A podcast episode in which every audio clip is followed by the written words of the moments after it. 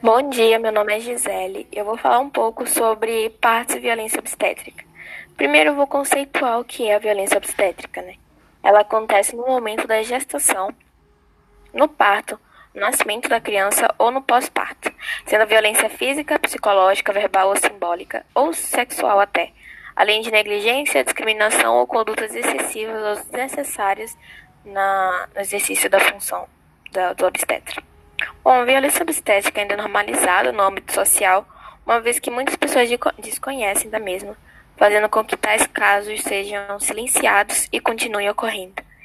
A violência geralmente ocorre em desconhecimento dos direitos do paciente na hora do parto, pois a mulher acha que aquele processo que o médico está fazendo é normal, mesmo que seja estranho para ela, mas não é.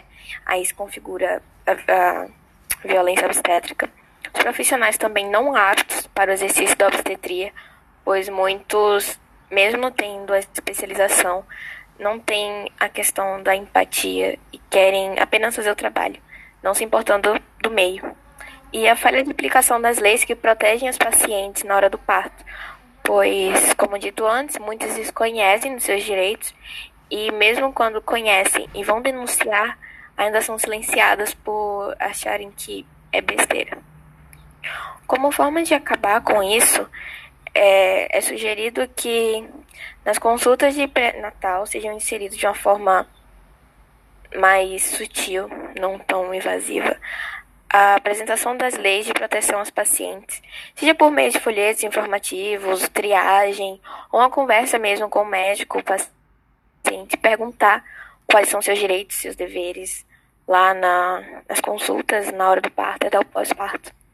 Fiscalização do próprio hospital e do Conselho Nacional de Medicina é, para os, com os profissionais envolvidos, né, para saber que tem profissionais adaptados para aquele momento e que sejam é, que seguem a lei, e a aplicação mais rígida das leis e propagar sobre a existência da rede cegonha no SUS, que foi feita especialmente como apoio para as mães que estão no na obstetria, né, que já tiveram a criança, que estão tendo, ou que vão ter ainda, no pré-natal, no caso, por meio de.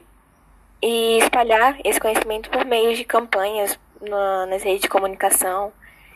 E assim a gente tenta driblar, né, essa recorrência da violência obstétrica no âmbito social e não normalizar tanto porque isso causa danos psicológicos, tanto na mãe quanto na família e até mesmo físico nas crianças.